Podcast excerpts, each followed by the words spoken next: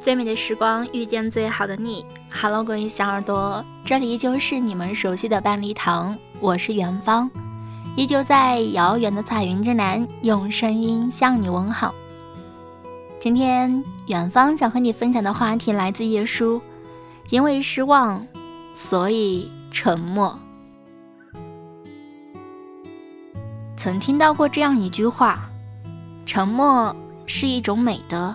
但在喜欢的人面前沉默，却是一种懦弱。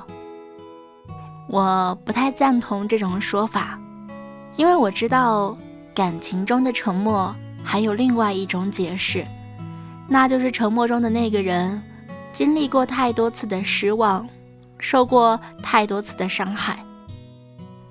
爱上一个人之后，我们会无微不至的照顾对方，为对方考虑所有的感受。包容对方所有情绪，在爱情中，当你竭尽全力付出之后，会想当然的觉得自己在对方的心里应该也很重要。但感情中最残忍的，莫过于你毫无保留的付出，最后却只感动了自己。那个让你牵肠挂肚的人，回报给你的只有冷漠。和不屑的目光，最终你会被无尽的沮丧深深埋葬。起初，为了让你心仪的人回心转意，为了让他可以多看你一眼，即使面对失落，我们也会鼓足勇气去做很多努力。但努力很久却始终得不到回应之后，渐渐的会变得急躁和疲惫。在经历过绝望之后，决定彻底放弃时，之前积攒的所有的委屈，都会在那一瞬间变成失望。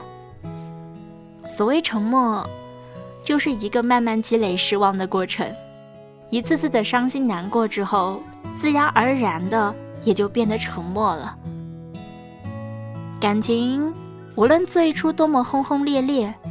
最后都会活在生活的柴米油盐当中，往后余生，多给彼此一点陪伴和关爱，不要让一段感情走向沉默，更不要让在乎你的人从无话不说变得无话可说。不知道跟你聊了这么多，你是否想到了身边的某个人呢？有没有想过从这一刻开始去珍惜他呢？如果有。那就快行动起来吧！好啦，感谢你的收听，我们下次再见。